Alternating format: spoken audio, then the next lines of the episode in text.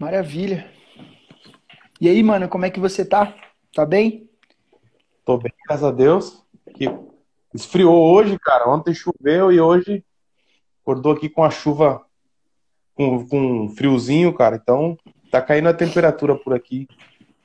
A gente já começa a sentir a garganta, entrar em pânico aqui, né, mano? E aqui você não pode ficar, ficar gripado, não, mano. Você... Ah, eu fui no culto agora, eu fui no culto agora jovem lá na igreja. Tá louco, tava frio, cara. Frio, frio, frio. Aqui em casa também é muito frio. Mas tamo junto, tamo junto. Ah, a galera mas... tá participando, tá entrando aí. Se, se espirrar, mano, é quase. Se tiver alguém armado perto de você, os caras já te matam, mano. Tá tenso o negócio. Ai, ai. Mano, 11 horas, vamos começar então. É... Vamos se apresentar, né? Se apresenta para minha galera, que depois eu apresento para sua galera, falar hum. quem, Eu, eu vi até que tem uns amigos meus aqui, o Isaac, lá da Argentina, cara. Ó, que legal. Gente boa. Bacana. É, então pode, tem uma galera aí. Pode começar então. Ô, meu nome é de Emerson, né? De Emerson Batista Oliveira, sou missionário uh, da Igreja Quadrangular aqui na Quadrangular Brasileira, aqui no Paraguai.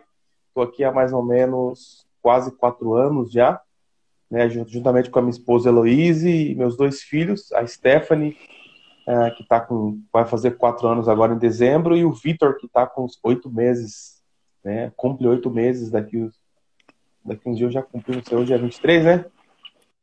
Uhum. acho que 24 ele cumpre oito meses.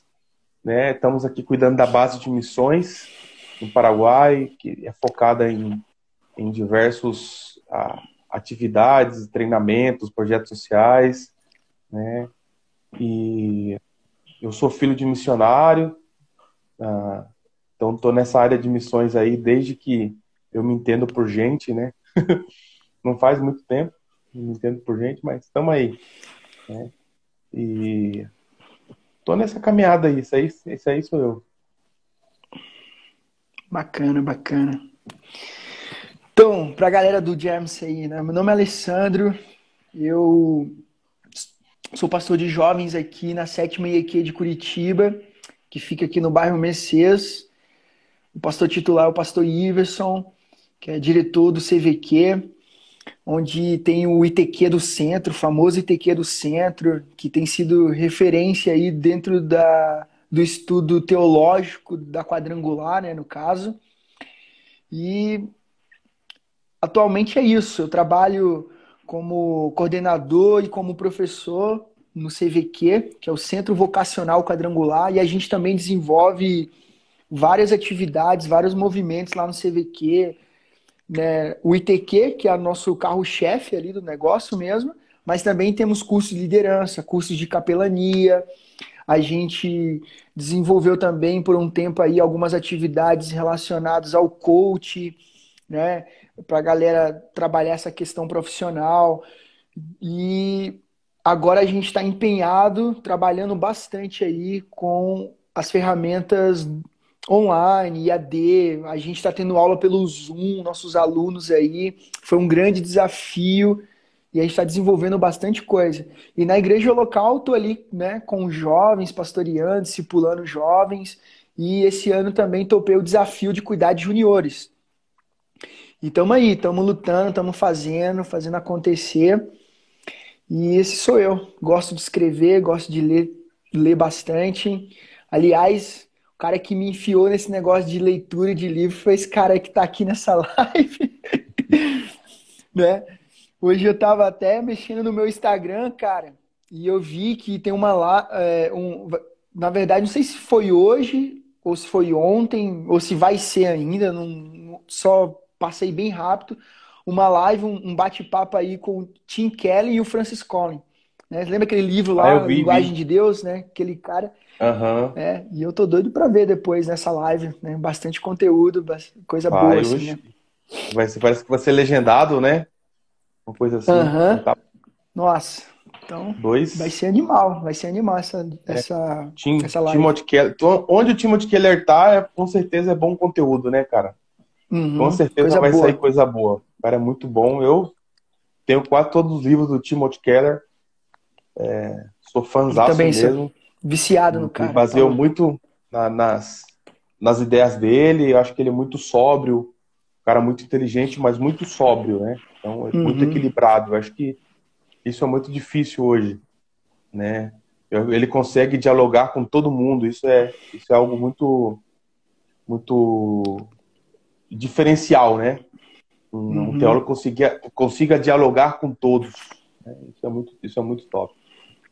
É isso que chama, é, chama a nossa atenção é essa habilidade que o cara tem, essa, essa competência que ele tem de construir pontes de diálogo com todas as gerações, inclusive, né? É um cara assim é. que jovens podem escutar de boa, adolescentes podem escutar de boa. O cara tem muito conteúdo, tem muita coisa boa. O cara é incrível, né? Gente, é, você que está participando dessa live aqui, corajo você a chamar mais pessoas também, né? Porque a gente vai falar assuntos bem legais aqui, missionais em meio à pandemia, a gente vai tentar desenvolver um conceitos aqui e compartilhe, chama o pessoal para estar tá junto com a gente. E para começar, a gente quer passar algumas dicas de livros aí para vocês. Quero que o James, né, que é o convidado aqui, comece. Então, compartilhando aí com a gente alguns livros, falando também um pouco dos livros, né, e tal. Cara, eu, eu trouxe dois livros que eu acho que tem a ver com o que a gente vai trabalhar hoje. Eles não são especificamente, não fala especificamente sobre ser missionais, mas ah, fala uhum. acerca da, de características, né? O primeiro é um, cara, é um, é um livraço, né? É, que é esse daqui, Radical, do David Platt. Vocês já ouviram falar dele? Já, já ouvi falar desse livro, muito top. E, cara, esse livro é uma revolução, cara. Né? É uma revolução, fala sobre a vida da igreja, sobre missão, fala sobre é, é, a vida da comunidade, como a gente deixar esse cristianismo impotente, que não, que não, não leva nem para uhum. trás nem para frente, né? E ele toca feridas assim bem, bem bacanas. E então re, re, gostaria muito de recomendar esse livro se você quiser uma revolução na sua vida, revolução é, na sua igreja, na sua comunidade, cara, precisa ler esse livro, né? É, resgatando a sua fé de um cristianismo impotente. Né? O cara faz uma, demais, demais. uma análise muito, muito bacana.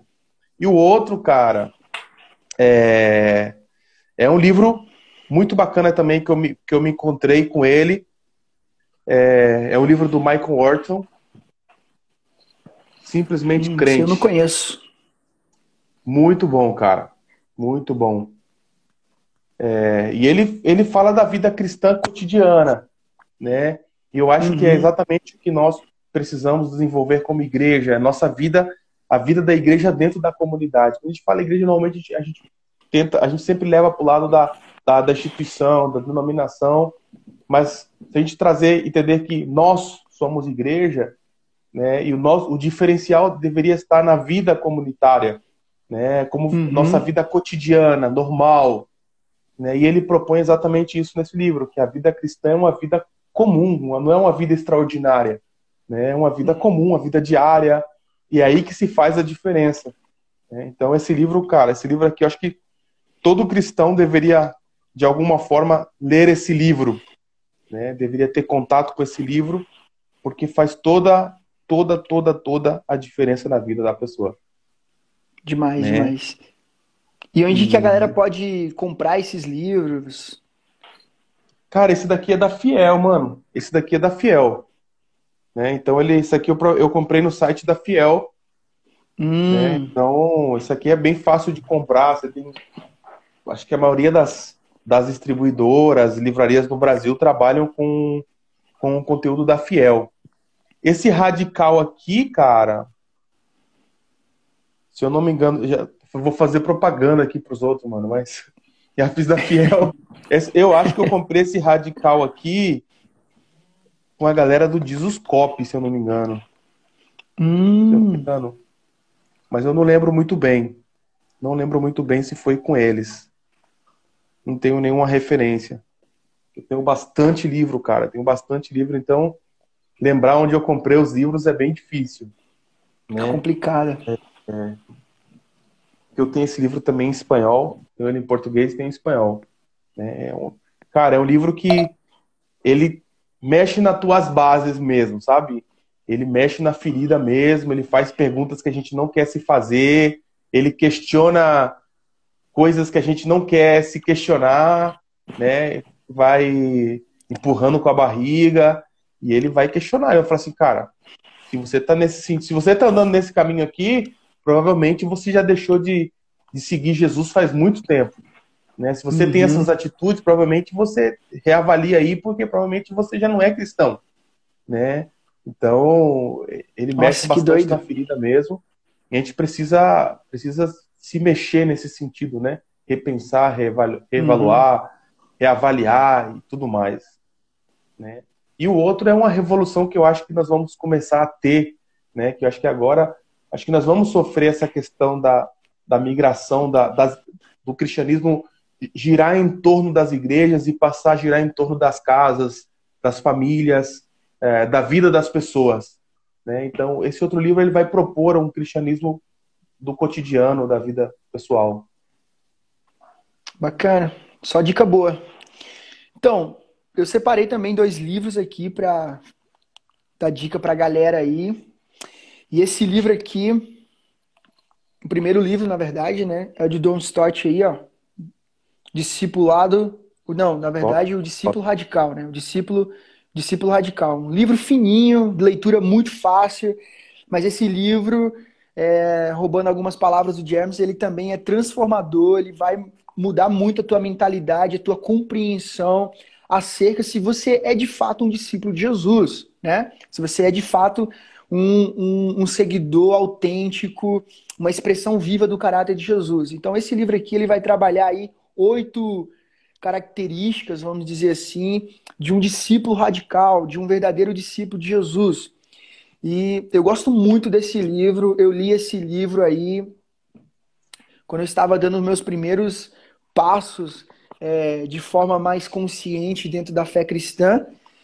E, na verdade, cara, se eu não me engano, você também me deu, você também me jogou esse livro no meu colo também, né? Eu acho que sim, acho que sim. Eu acho que eu, eu acho que eu, eu acho que foi lá no CTM, né? Acho que eu lembro que uhum. eu, eu, tive contato com esse livro lá no CTM também. É, esse livro é bem. Foi, cara. Esse livro foi um, foi um dos uhum. livros bem impactantes assim na minha vida, né? Acho que John Stott ele faz um. Eu, eu, eu comparo esse livro à carta de Timóteo, cara. Tipo, uh, uhum. tipo quando é, Paulo está é nos últimos verdade. momentos da vida dele e ele, ele escreve só o mais essencial, assim, fala assim, cara, não tenho mais tempo de ficar é, dialogando, jogando conversa para só o essencial, assim. Acho que John Stott pegou e falou assim, mano, não tem tempo mais de escrever aqueles livrão que eu escrevia, então vamos, vamos reduzir, eu quero te dar oito coisas que você precisa, né? E, cara, acho que o número oito, se não me engano, é, é fala sobre a questão da morte, né? Acho que é o único dos isso, livros isso. que fala sobre a questão do que o discípulo isso. tem que se preparar para esse momento, né? Ele tem que viver se preparando uhum. para esse momento. É fantástico, cara. Demais, demais. Esse livro aqui é para chacoalhar o coração, o cérebro aí. É, realmente esse livro aqui, gente, vai ajudar muito, muito mesmo na sua compreensão, no seu entendimento, né? Cara, eu não tenho palavras para expressar o que esse livro representa para minha caminhada como discípulo de Jesus. Me ajudou muito, muito mesmo. E como eu estava falando, né, eu comecei a ler esse livro quando eu estava caminhando de forma mais consciente na minha vivência como discípulo de Jesus. E depois eu comecei a ler esse livro com outras perspectivas e ele me levou a pensar em várias outras coisas. Cara, esse livro eu carrego para a vida, eu quero passar esse livro para meus filhos, né?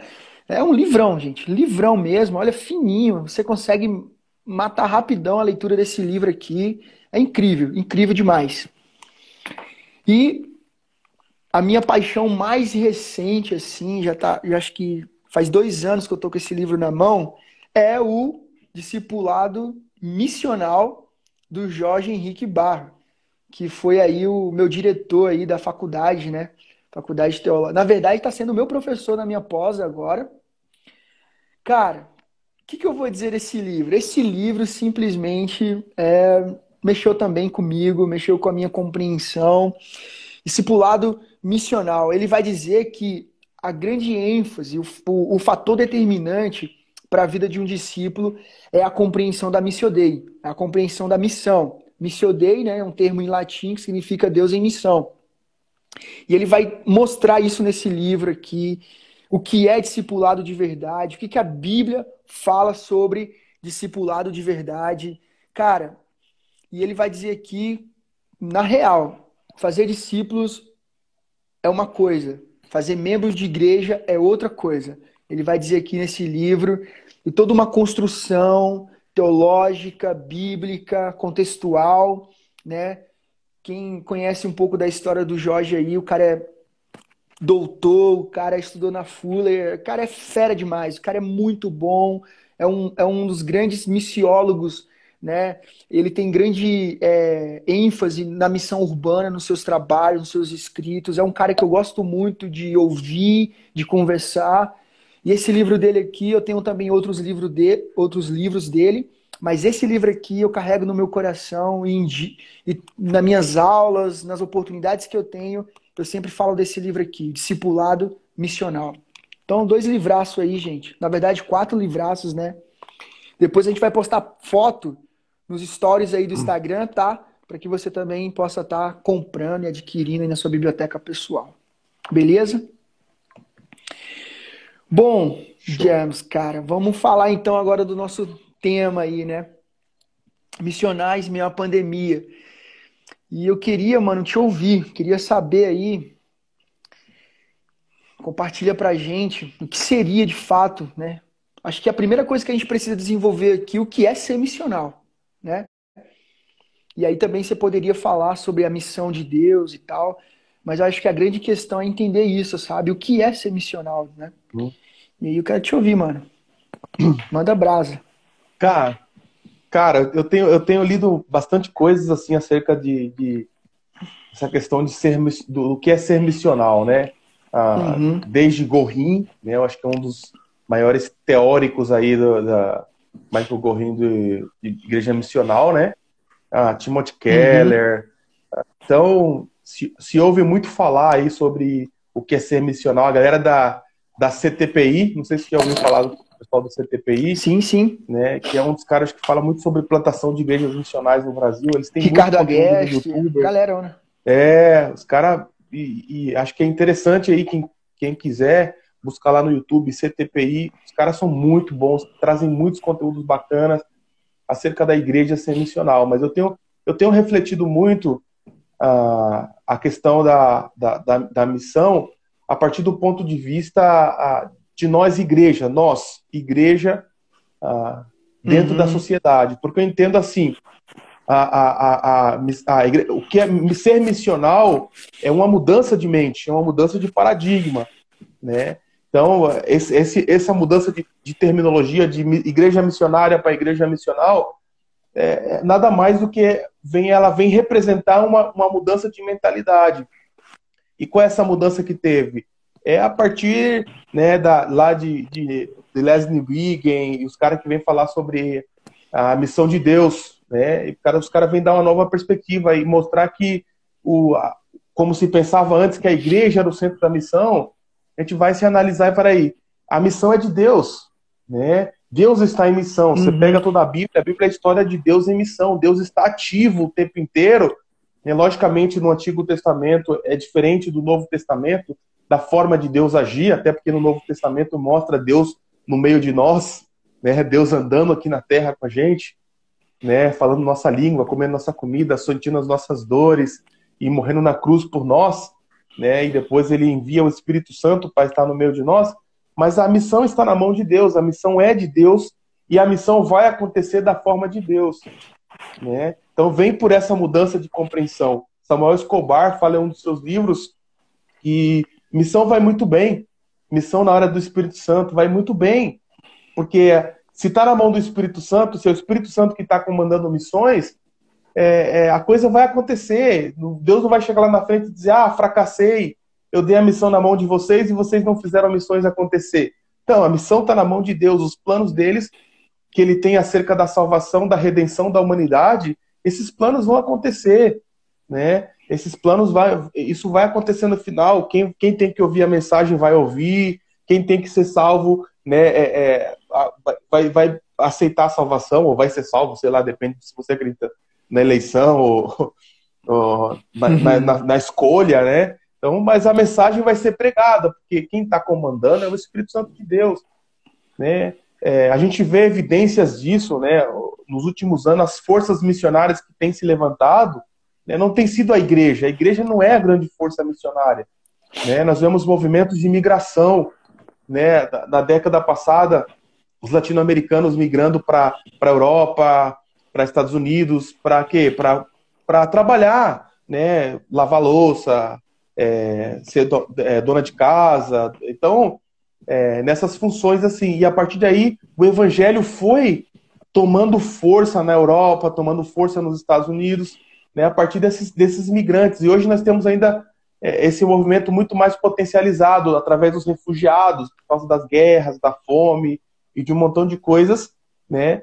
E essas pessoas, inclusive de países fechados que nós talvez não conseguiríamos ir falar do evangelho, estão vindo até nós, né? E aí você, se você parar para analisar, você vai perceber que isso tudo é um mover do Espírito Santo de Deus. Hoje nós temos libaneses, nós temos é, é, pessoas de diversos países do mundo que estão vindo aqui para o Brasil, estão tendo contato com o Evangelho, estão recebendo o amor de Deus e vão daqui a um tempo voltarão para os seus países e vão, e vão pregar o Evangelho na linguagem que eles entendem, da forma que eles entendem, né?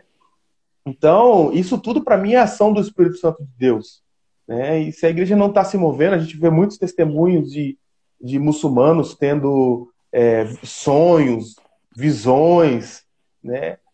A, até uma vez não teve um, uma, uma, um curso aqui na base, eu falei, cara, será que o fato de um muçulmano sonhar com Jesus é, é, é algo bom? Sim, é algo bom, mas demonstra que significa que a igreja não está pregando, então o Espírito Santo está tendo que se revelar né? Aquela coisa lá, se eles se calarem, as pedras vão falar, os sonhos vão ser. É, é, o Espírito Santo vai arranjar os seus meios de que a missão, de que o Evangelho seja proclamado. Né? A questão é que se a gente não se sincronizar, não se sintonizar com o Espírito Santo de Deus, nós vamos ficar fora da missão. O tempo vai passar, a missão vai passar, a coisa vai acontecer, e depois vão ficar, poxa, mas o que aconteceu? Não participei, né? Eu estava focado demais no que eram os meus projetos, os meus sonhos, os as minhas ideias. E ele é o Senhor da, da missão, né? Quando os caras olham para a colheita lá com Jesus falam: Ó, oh, Jesus, os campos estão brancos. Jesus fala assim: ore ao Senhor da colheita. Ele não fala: Ó, oh, vai lá treinar pessoas para trabalhar no campo, ó, oh, vai lá levantar, buscar gente. Não, ele fala assim: ora para que o Senhor da seara mande obreiros. Né? Então, quem vai mandar os obreiros é Deus, porque a obra é dele e vai acontecer do jeito dele, da forma dele, dos padrões dele. Então está é, acontecendo um, uma mudança de mentalidade, né? E ao, ao, você entender que Deus é o Senhor da missão, que Deus está em missão, você também entende que a igreja não é quem envia, a igreja é enviada, né? Então a igreja não é aquela aquela coisa estática que tem que lutar para sobreviver para que a missão sobreviva. Não, a igreja é que é, ela tá, foi enviada para o campo de guerra, ela foi enviada para o campo de batalha para fazer a missão, para cumprir a missão. Né? Ela não foi enviada para se estabelecer, ela não foi enviada para se, se, se constituir, ela foi enviada para um campo de batalha. Ninguém se estabelece em campo de batalha, fala, ah, vamos nos estruturar aqui, né? Então, não. É, é, você tem que combater, você tem que cumprir a missão que você está convidado ou foi enviado a cumprir. Né? Então, há essa mudança aí de, de, de, mentalidade. Nós somos convidados a ser parte dessas missões, dessa missão. Outra mudança de mente a, com relação à, mentalidade missional, né, é que se a igreja é enviada, a missão não pode ser parte da vida da igreja. Né? Ah, uhum. é, um, é um setor, é um departamento, é um grupo de gente, é uma parte da oferta. Não, a missão tem que ser tudo, tem que ser a razão, o propósito, o sentido de existência da igreja. Né? Então a igreja mais não é mais ah, vamos separar isso aqui para missões. Ah, não, esses daqui vão ser missionários. Não, é todo mundo está em missão, todo mundo está fazendo missões, todo mundo está dentro do negócio, não tem saída. O que vai variar são as vocações, né? Alguns vão fazer missões de uma forma, outros de outra forma, uns vão ser. O, o, o próprio Senhor da, da Seara vai mandar para outras, outras searas, outros campos, né, para trabalhar, mas todo mundo está no mesmo barco, todo mundo está na mesma, no, na, na, mesma batalha, na mesma guerra. Né? Ah, e se você está em missão, se nós estamos em missão, eh, quando eu saio das quatro paredes, eu tenho que entender que eu estou em missão. Né? Minha vida é uma missão. Né? Eu sou agente de Deus o tempo inteiro. Eu sou, eu não tenho momentos da minha vida que falo, não, agora eu vou dar um timezinho nas coisas de Deus e vou. Não, eu sou agente de Deus o tempo inteiro. Eu estou o tempo inteiro em missão. Então, houve uma mudança de mentalidade, né? houve uma mudança de, de uma forma de pensar a partir desses pressupostos que foram mudados. O pressuposto que Deus está em missão, é, o Pai envia o Filho, o Filho envia o Espírito Santo, né? a Trindade envia a igreja. Né? Então, a igreja é enviada, ela não é o centro da missão, ela não é. Quem comanda a missão é Deus, quem domina a missão é Deus e a missão tem que ser feita da forma dele, do jeito dele, no padrão dele, no tempo dele, da... e ele vai mover céus e terra se ele quiser, da forma que ele quiser, né? Mas a gente tem que só ficar antenado para ouvir, opa, opa, agora é minha hora, opa, né? Agora ele me chamou, agora eu vou para cá, agora eu vou para lá, ou senão, ou agora eu fico aqui. Então, é mais ou menos, é mais ou menos eu entendo essa ideia da, da do do, do que é ser missional, né? Bacana, bacana. Então, é, cara, eu tenho falado muito disso, sobre isso, em vários lugares assim que eu tenho oportunidade de, de compartilhar uma reflexão, uma mensagem e tal, ou até nas minhas aulas também de teologia sistemática e também de missiologia. Eu tenho falado sobre ser missional. É... O pressuposto é que todos nós somos missionários. Essa é a grande, é a grande questão da coisa, né? Todos nós somos missionários. Esse modelo tradicional, que, que na verdade aqui a gente não está descartando, eu, não, eu nunca descartei isso, né? Porque produziu muitos frutos, igrejas foram plantadas, missionários foram enviados, pastores foram colocados em igrejas, aconteceu muita coisa. Mas é, surgiu aí os perigos, surgiu aí os equívocos, né? E nós, a nossa geração hoje está é, encarando esses efeitos aí, né? Tá encarando esses reflexos aí que ultrapassaram fronteiras, barreiras. E hoje, ser missional, de fato, é entender a totalidade da missão de Deus, é entender a totalidade do reino de Deus, é encarnar a, a consciência que nós realmente estamos em missão, que Deus compartilhou algo incrível com a gente. E ser missional é, é ser, de fato, uma expressão viva do caráter de Jesus.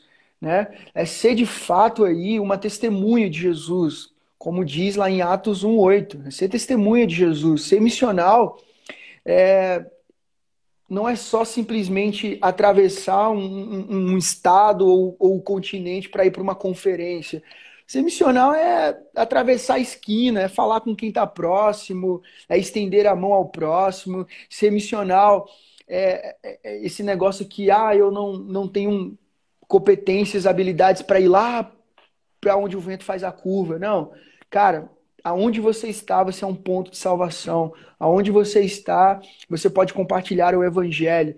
E isso nos leva a entender a nossa vocação, nos leva a entender o propósito que Deus tem para nossa vida, nossa identidade. E isso é muito bacana. Tudo isso que você falou aí é o que a gente tem lido, tem estudado, tem falado e, e entender principalmente que a missão de Deus é, é a razão, é o eixo da coisa é a nossa maior ênfase. Tudo que a igreja faz, as nossas atividades, os nossos programas, tem que ser, cara, direcionado, tem que ser orientado pela, pela missão. Tem que ser pela missão. A missão tem que ser o sentido último da coisa ali. E o discípulo, o, o cristão, o crente, o seguidor de Jesus, ele tem essa consciência, ele encarna essa consciência. E aonde ele está, ele está em missão, ele está cooperando com a missão dele. Então, é muito legal isso. E, mano, é...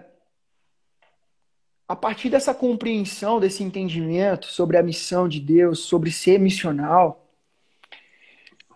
agora olhando para a nossa realidade presente agora, né? Para a pandemia, para tudo que nós estamos vivendo, cara.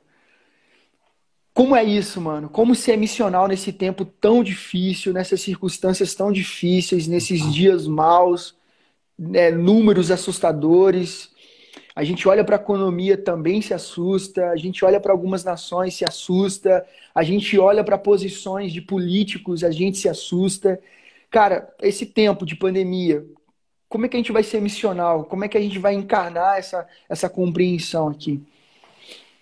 Cara, eu, eu peguei três, três características assim uh, do que é ser missional. São três características que acho que é muito relevante para nossos tempos, para nosso momento. Né? Uhum. É, a primeira característica eu acho que nós precisamos ser essencial. Né? E o que é ser essência? É a gente precisamos a gente precisa voltar para aquilo que é essencial, né? É, a gente, a igreja, a igreja, nós, a gente se aparelhou de muita coisa. A gente se encheu de atividades, uhum. a gente se encheu de coisas, a gente se encheu de, de, de, de se adornou, né? Ficou uma coisa assim uh, anormal, né? Mas a gente uhum. precisa pegar tudo isso e fazer uma limpeza e falar assim, o que é essencial, né? O que é essencial? Voltar à essência, né? O que é essencial, né? o que é mais importante, o que é, não é negociável, o que não, não se muda. É porque as formas, cara, elas com o tempo elas vão, elas não se encaixam mais. Né? Os modelos deixam de ser modelos, né? Ah, os padrões, é, as, que, como dizer, é, a linguagem, né? A linguagem muda de um tempo para outro, né? Então o que a gente precisa fazer, peraí, o que é essencial na minha fé cristã? naquilo que eu acredito, naquilo que eu entendo de Jesus, o que é essencial, né? E eu preciso voltar a isso, cara. Eu separei três coisas que a gente precisa fazer para voltar ao que é essencial. Primeiro, é fundamentação bíblica. Peraí né? que eu tô anotando, mano. Peraí. Fundamentação, Fundamentação bíblica. A gente precisa bíblica. voltar para as escrituras, tá? A gente precisa voltar para aquilo que é essencial. Né? A gente precisa voltar para coisa é, é, crua mesmo, tá, gente? A gente tem ah, muita gente falando muita coisa, né? Então a gente precisa voltar para a palavra mesmo, voltar a chorar ali na, na, na, na, frente da palavra e falar: Senhor, eu não estou entendendo, Senhor, eu quero entender, abrir minha cabeça, e eu, Senhor, eu não vou sair daqui, vou passar uma, duas, três horas e voltar à essência da palavra de Deus, aquilo que é mais vital, né? logicamente dentro de uma tradição, né?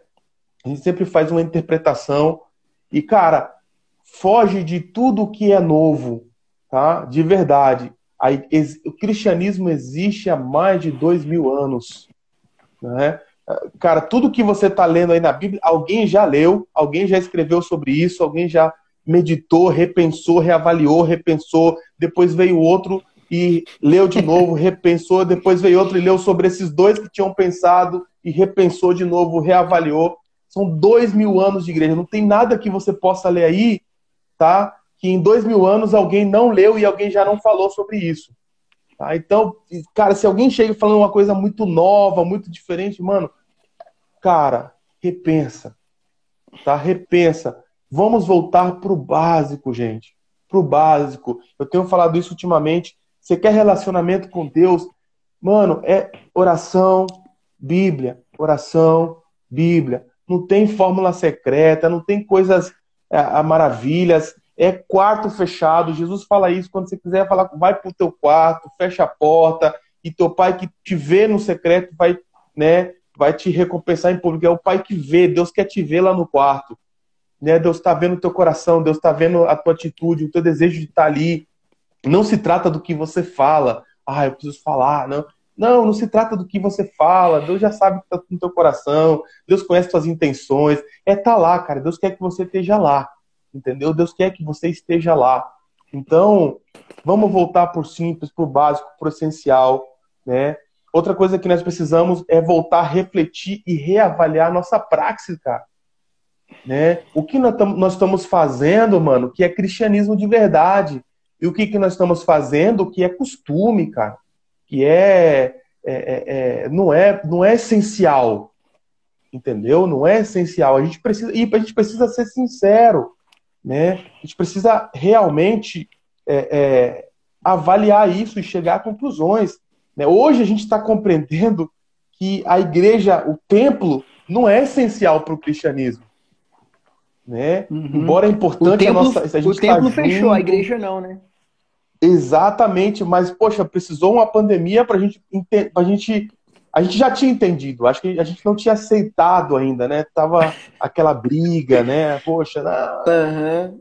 mas hoje a gente está entendendo a gente que a igreja, né? Que hoje nós estamos entendendo que no cristianismo a, a mesa é mais importante do que um púlpito, né? Se assentar ao redor da mesa, comer junto, conversar, se relacionar. Verdade. Verdade. Né? Então, é, o que era antes uma, uma, uma, um braço, né, agora voltou a ser o essencial, porque antes o essencial era de casa em casa, e de vez em quando os caras se reuniam no templo, principalmente os judeus, né, porque os gentios não podiam ir no templo, né. Então, para eles, para o gentil, o essencial era, era ao redor da mesa ali, se sentar, compartilhar o pão, compartilhar a ceia, né. Então, a gente precisa refletir o que é essencial e o que não é essencial. Né? O, que, o que eu posso negociar? O que eu posso deixar de fazer? A gente precisa sentar, cara, e literalmente botar no papel. Né? Ir lá na Bíblia e falar assim: deixa eu analisar isso aqui, ver se tem base, ver se não tem. Né? É, é, é, ver se realmente é coerente. Né? Aqui, por exemplo, a questão da ceia, né? Foi uma parada que eu, eu vi tanta discussão sobre a ceia, cara né? Não, que a Meu ceia Deus, tem que ser me fale. na igreja, a ceia tem que ser lá, a ceia tem que ser aqui, que não pode, porque tem que ser isso, tem que ser tal. Cara, eu fiquei, mano, acho que a gente precisa parar e refletir isso daí, analisar esse negócio aí. Né? A gente precisa voltar para as escrituras, sabe? E entender a origem do negócio para a gente entender se é essencial, né? Não estou dizendo que não é essencial, tá? Só estou usando como exemplo, né? Mas estou só usando a briga que teve, né?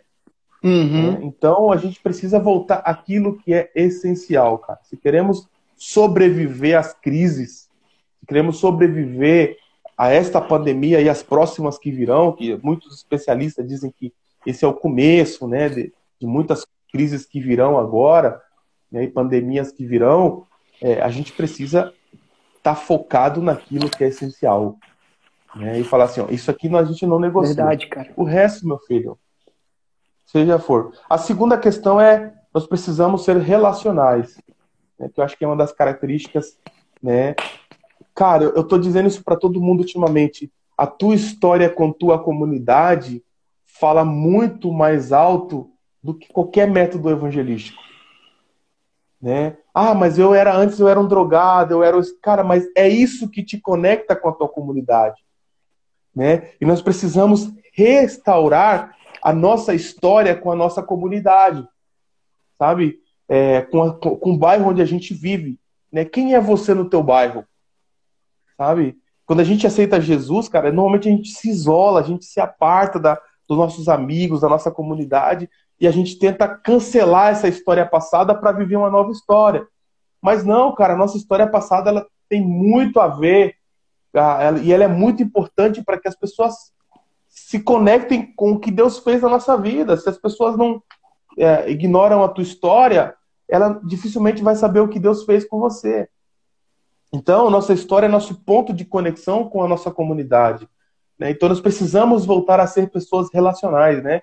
É, como é uma das características da, da igreja missional, também ser intencional na, na, no nossa, nosso, nesse aspecto relacional, né? Buscar nos relacionar. Né? Esse é um momento, cara, fazia muito tempo que eu não conversava com muita gente e agora, por causa do Zoom, a gente está conversando. Pô, o Zoom existe há muitos anos, cara. Né? E por que a gente nunca usou o Zoom antes para conversar? Né? Então agora, amigos que a gente conversava de vez em quando, né? agora a gente está batendo papo mesmo, parando, parando, estando ali 40 minutos no Zoom, batendo papo, conversando. Né? Então a gente precisa voltar a essa questão relacional, né? investir nos relacionamentos, né? porque a gente está entendendo que essa é uma coisa que é essencial. Né? E o terceiro aspecto, cara, é a generosidade. Né? Eu acho que é uma das palavras, uma das coisas chaves. Mas generosidade. Opa! Tá me ouvindo, mano? Ah, tô ouvindo, tô ouvindo. Né? Mas eu, eu lembro, não sei se vocês assistiram o filme Madre Teresa de Calcutá. Assisti, Madre sim. Teresa. Cara, no finalzinho, ela, ela, tá, ela vai para, se não me engano, é para Londres. É, e ela, ela uhum. senta, entra num, num, centro de convenção e de repente ela chega e senta na mesa e tinha uma, uma água em garrafinha assim. E ela fala: quanto custa essa água? E o cara fala para ela assim: ah, custa 3 dólares. E ela fala: com 3 dólares eu mantenho uma criança na escola por um ano. Né? Ela fala assim: cancela tudo, manda cancelar, manda fechar a ONG, manda fechar. O cara fala: não, mas a gente já é uma coisa mundial, é uma coisa não tem como parar mais. Ela fala assim: não, manda cancelar tudo, porque o que Deus quer é ações simples, obras. É, eu até escrevi aqui: pequenas obras de amor. Né? Ela fala assim: o que Deus quer são pequenas obras de amor. Cara, e aquilo ficou no meu coração, mano. E, mano, Uma logicamente a gente né, quer. Quando a gente pensa na pandemia, vamos juntar cesta básica. E eu vejo as fotos na internet, pô, um montão de cesta básica. Bacana, cara. A igreja vai lá, o pastor vai lá, distribui 40, 50 cestas básicas. Isso é bacana, ok? É maravilhoso. A igreja tem que fazer isso. Cara, mas imagina você separar arroz, por exemplo, lá, 5 quilos de arroz, um açúcar, né, talvez um, uma meia dúzia de ovo, não sei que lá, um, um quilinho de carne. E você levar para o teu vizinho que você sabe que está passando necessidade. Entendeu? Eu acho que isso é muito mais, por mais que seja talvez em menor quantidade, porque você não tem a mesma for a força da unidade, ela é muito maior, mas eu acho que essa, essa atitude simples, mesmo que seja pequena, ela é muito mais relevante né? Por quê? Porque ela está apontando não para uma instituição, está apontando para uma pessoa. E uma pessoa que re reflete Cristo. Entendeu? Então, por mais que o ato seja pequeno, ele é muito mais relevante, cara. Entendeu? Ele é muito mais poderoso. Você chegar para o teu vizinho e falar assim, cara, eu separei isso aqui, é metade do que eu tenho na minha casa para compartilhar com você. Entendeu? Porque eu sei que você está passando necessidade. Pô, cara, esse cara vai ficar impactado com essa atitude. Né? É diferente do pastor passar lá, ah, trouxe uma cesta básica para você, irmão. Lógico, vai deixar a pessoa feliz, entendeu? Mas é, a igreja não consegue. Não, não, quando você fala igreja, não tem, não tem relaciona, relação, entendeu? A igreja é uma instituição, é, é uma, uma organização. E, e as, algumas pessoas falam assim: ah, é mais faz mais do que obrigação. Né? Então acho que a gente precisa ser generoso, sim, mas no aspecto de pequenas obras de amor. Porque só tem tá como expressar amor quando existe essa conexão de atos que seja de indivíduo para indivíduo. Tá? Não tem como a nossa igreja mostrou amor. Não, não tem como. A igreja quadrangular te ama. Não ama. Quem ama é a pessoa. Então, quando você faz um ato pequeno, mesmo que seja pequeno, mas que seja um ato de amor, ah, mas isso aí é muito pequeno. Cara, se tem 100 pessoas e 100 pessoas fazendo pequenos atos de amor, mano, é revolucionário. Né? Se você tem 100 pessoas que é de uma igreja e as 100 pessoas estão fazendo pequenos atos de amor naquele bairro, são 100 pessoas que vão ser tocadas. Entendeu? 100 pessoas fazendo atos são 100 pessoas que estão sendo tocadas de forma profunda, de forma relacional, de forma sentimental, envolvendo olho no olho, envolvendo é, é, é, relacionamento, cara, eu acho que isso é muito mais impactante do que qualquer outra ação que a gente pode fazer. É, não estou menosprezando as outras ações, claro. A igreja ela precisa fazer ações é, coordenadas, né, e arrecadar recursos uhum. e tudo mais. Mas essas são essas pequenas obras de amor, elas são revolucionárias, cara. São revolucionárias. Demais. Sim, eu, eu lembro que uma vez uma vez, eu tava, quando eu estava indo para o CTM, em 2006, os irmãos da igreja, muitos me trouxeram presentes. Alguns disseram, ah, leva isso aqui, é, você vai precisar de um violão, precisar... muitos me trouxeram presentes. E eu lembro que uma menina da igreja, uma das minhas lideradas, que era líder de jovem, ela falou assim, ó, oh, Jamerson, eu não tenho nada para te dar. Então eu fiz arroz doce. E ela Nossa. me trouxe um potinho de arroz doce. Mano, aquilo foi revolucionário, cara. Aquilo. Mano, eu ganhei muita coisa. Eu ganhei câmera fotográfica, eu ganhei um monte de roupa, ganhei coisa, ganhei. Mano, mas aquele arroz doce foi. Cara, foi radical. O que mais mim. marcou, né, cara? Exatamente, porque foi uma pequena obra, mas eu tenho certeza que ela deu por amor, cara. Ela falou assim, mano, eu não posso deixar. Ela simplesmente poderia ter deixado passar, né? Eu não tenho condições. Mas ela falou assim, não, eu preciso fazer alguma coisa. E ele falou assim: o que eu tenho é em casa tem arroz, tem leite, vou fazer um arroz doce. Né? E, cara, mano, revolucionário, cara. Pequenas obras de amor. Você, generosidade, né? Demais, esses demais. são os três coisas que eu separei aqui que acho que são relevantes para esse tempo de pandemia, né? Para esse tempo de crises que nós vivemos no mundo. Ser relacionais, uhum. é, ser essenciais, voltar aquilo que é essencial, né? Reavaliar precisamos olhar o evangelho e falar assim, para isso aqui é evangelho, isso aqui é costumes da igreja, tradição, é, é, etc, etc. Vou me apegar nisso daqui, isso aqui é flexível. Né? Porque eu vejo um monte de gente brigando, mas não por coisas essenciais. Né? É, são por pontos de vistas diferentes. Né? A gente precisa parar com isso de uma vez por todas. E por último, ser generoso, né? Pequenas obras de amor como Madre Teresa Calcutá dizia. Demais, demais. Bom, para acrescentar, que você já falou coisas que para mim já, já, já podia parar por aqui, que já foi edificante. Bom, é, eu tenho falado sobre comunicação afetiva, cara, né? O escutar. Essa pandemia ela trouxe alguns gatilhos de ansiedade, depressão, tenho conversado também com alguns jovens aí a respeito da produtividade, o excesso, a demanda muito grande, do tra... que agora todo mundo tá trabalhando em casa, né, cara? E aí a, a ideia, ah, tá em casa, vamos enfiar trabalho. Então, é uma demanda, tem que trabalhar, tem que produzir, tem que dar resultado. E o jovem vai lá e, e a pessoa que está trabalhando tá ali dando o seu melhor e daqui a pouco a tampa vai estourar, o cara vai explodir. E aí a galera é, vai tentar relaxar, descontrair e vai acabar fazendo coisas que não são boas, né? Vai ali distrair olhando coisa que não é boa, falando coisa que não é boa, fazendo coisa que não é boa, ou então se, af é, se afoga em si mesmo, se afunda em si mesmo, entra numa caverna e fica lá. Então isso é muito sério. Então eu tenho falado sobre a comunicação afetiva, de você ligar para a pessoa, fazer uma chamada de vídeo ali, cara. E aí, fulano, como é que tá teu coração? Né? Como é que tá a tua vida? Como é que tá o dia a dia? E deixa a pessoa falar, escuta, né?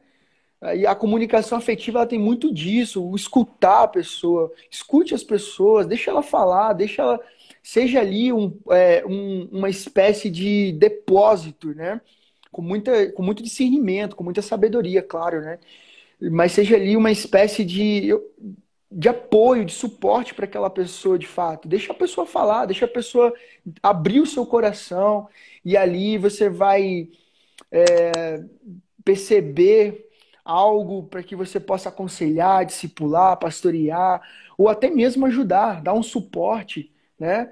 Então é muito, muito sério mesmo isso, uma comunicação afetiva, ligar para as pessoas, né? As pessoas querem conversar, estão ali, querem falar.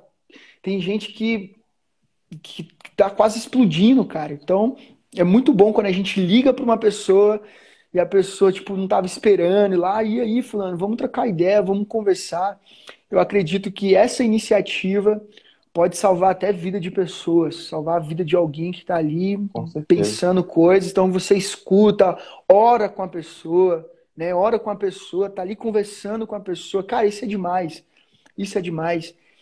E, é muito importante ter essa comunicação afetiva. E outra coisa que eu tenho é, também falado é sobre a oração, né? Você também comentou um pouco sobre isso. Cara, a nossa agenda tá maluca. A nossa agenda tá maluca. É...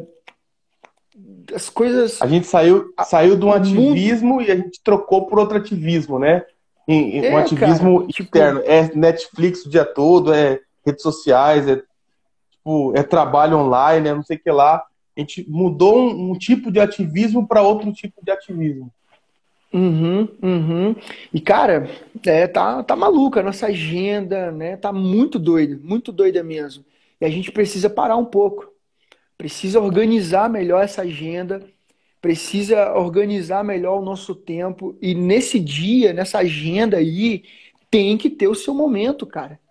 Solitude, né? Aquele momento onde você vai cultivar o silêncio, tirar um, uma palavra de oração, um tempo de oração ali, cara é preciso, isso é muito preciso, muito preciso mesmo. Você parar, ter tempo de oração, ter tempo ali de leitura da palavra. É, cara, a, gente, a nossa agenda ela, ela tem que ter esse, esse, espaço aí. E tem uma galera, uma galera mesmo, que tá achando que só porque tá vendo uma live cristã ou um culto, tá bom, tá tudo resolvido. Não, não, não, não, não, não. Agora, mais do que nunca, né? A gente está vendo aí que a galera não sabe o que é ser discípulo de Jesus sem o worship, sem a, a fumaça da igreja, sem a, as paradas da igreja, sem aquele ambiente todo preparado para levar você para fora da realidade, para o sobrenatural e isso e aquilo. Não, agora é você na sua casa, cara, com seus filhos, com a sua esposa, na mesa, ali, cara, é você, agora é você. Tudo aquilo que você aprendeu, tá na hora de você desenvolver isso, tá na hora de você realmente ir para um nível mais profundo da coisa, né? Um nível mais profundo da coisa. Eu gosto muito de uma de uma ideia, né, de uma ilustração, quando eu penso na minha geração, e eu já escutei é, pastores, é, teólogos falando sobre isso também, que a nossa geração ela é, é um grande lago, né? É um grande lago ali. Um lago enorme, bonito. Quando o sol bate, faz aquele reflexo incrível, mas com um palmo de profundidade. Com um palmo de profundidade. Isso é muito sério, né? Então, as disciplinas espirituais, cara, mais do que nunca, elas precisam ser priorizadas, valorizadas, honradas diante dessa dessa pandemia. E ser missional na pandemia é expressar o máximo o caráter de Jesus para quem está próximo de você, para quem precisa de verdade, né? E, e eu vejo, por exemplo, aqui a gente está fazendo uma live e eu vejo a galera correndo para para live que tem um som bacana, que tem uma luz bacana, mas o conteúdo que tá ali, cara, é é muito raso, é muito fraco, falta Bíblia, falta teologia, falta consciência da missão. Mas não, aquilo todo mundo tá lá, cara. E aí a gente vê uma live ali com um cara com bastante conteúdo, mas a galera ali não. não... Então, chegou o tempo, eu acho que nessa pandemia chegou o tempo da gente realmente parar e ver o que é essencial, né, cara? Como você falou, ver a nossa fundamentação bíblica, voltada para as Sagradas Escrituras, é, ressignificar a nossa praxe, é, olhar os, os, caminhos, as novas perspectivas que estão surgindo com muito discernimento e principalmente, cara, que as nossas que nossos relacionamentos possam gerar frutos, amizades espirituais, que a nossa que, que, que os nossos relacionamentos nos impulsione cada vez mais para próximo de Deus, para perto de Deus, né? Então é muito importante isso, cara. Eu gostei muito de ouvir. Sempre é muito bom ouvir você, né, mano? Hum. Cara, eu quero abrir espaço então para as perguntas. Né? Você que está aí é, ouvindo a gente, você tem alguma pergunta, pode colocar no comentário aí que a gente vai tentar responder. Eu não, o James vai responder, tá? Então coloca aí. Ô, louco, mano. Tu que é o doutor aí, velho. Ah, não. Coloca aí, gente, uma pergunta ou alguma complementação, algo que chamou sua atenção, coloca aqui no comentário ninguém tiver uma pergunta, eu tenho um monte de pergunta aqui para fazer, mas eu quero dar essa oportunidade para você. Enquanto a galera tá botando a pergunta aí, é, acho uhum. que é interessante a gente não perder essa oportunidade dessa, dessa pandemia, né? É, ver isso como uma oportunidade da gente poder é, fazer mudanças, né? É, Isso. é, então, a gente precisa fazer essa, essa, essas mudanças na nossa vida, sentar, anotar mesmo, papelzinho mesmo, quais são as coisas que eu preciso mudar, que eu preciso refazer. né? Então, a gente precisa Uhum. rever Viu? isso daí. Essa, mano, essa, essa é a minha primeira live. Co- Como é que eu vou saber que o tempo tá acabando? Eles Ixi, avisam? Acho que eu acho que sim. Espero que sim. Ai, Eu acho que eles avisam. Acho que eles avisam, sim. Hum. Que relação tem justiça e missões? Né? E qual é o qual é o limite para expressá-las? Cara, a Bíblia inteira fala de justiça, tá? Eu sempre digo que nós nós não fazemos caridade, nós fazemos justiça, porque nós entendemos que todo ser humano é criado à imagem de Deus. Então, quando você dá algo que é essencial para uma pessoa, como a comida, por exemplo, você não está sendo caridade, fazendo justiça, né? Então, e ainda, aí ainda acho que o negócio tem que ser muito mais elevado. A gente tem que fazer justiça, é, justiça com amor, né? Então a gente não somente tem que dar aquilo que a pessoa precisa, mas tem que dar muito mais, né? Tem que dar muito mais, né? Então, e se você não tem muito para dar, você tem que dividir o que você tem. Quando Jesus propõe a divisão, ele fala assim: se você tiver duas túnicas, você tem que dar uma, né? Então ele propõe uma, uma, uma divisão assim igualitária. Então você não pode ter três e teu amigo ter um, né? Então a justiça está nesse aspecto aí, tá? É, é que nós, por menos cristãos, entendemos que não deveria haver entre nós cristãos que têm mais e cristãos que têm menos, né? Não deveria ter isso, tá? Por menos não baseado no, no, na- Mano. no ensinamento de Jesus. Mano, tá dizendo aqui que vai acabar. Vai acabar. Falta Tá bom. 40, 40 segundos restantes aí. Vai acabar o negócio aqui. Vamos fazer de novo Beleza. aí pra, pra gente terminar, então, respondendo essas perguntas. Galera, acho que aquele, Pode você crer. que tá ouvindo aí, a gente vai fazer de novo. Volta lá, gente. Volta aí pra gente continuar.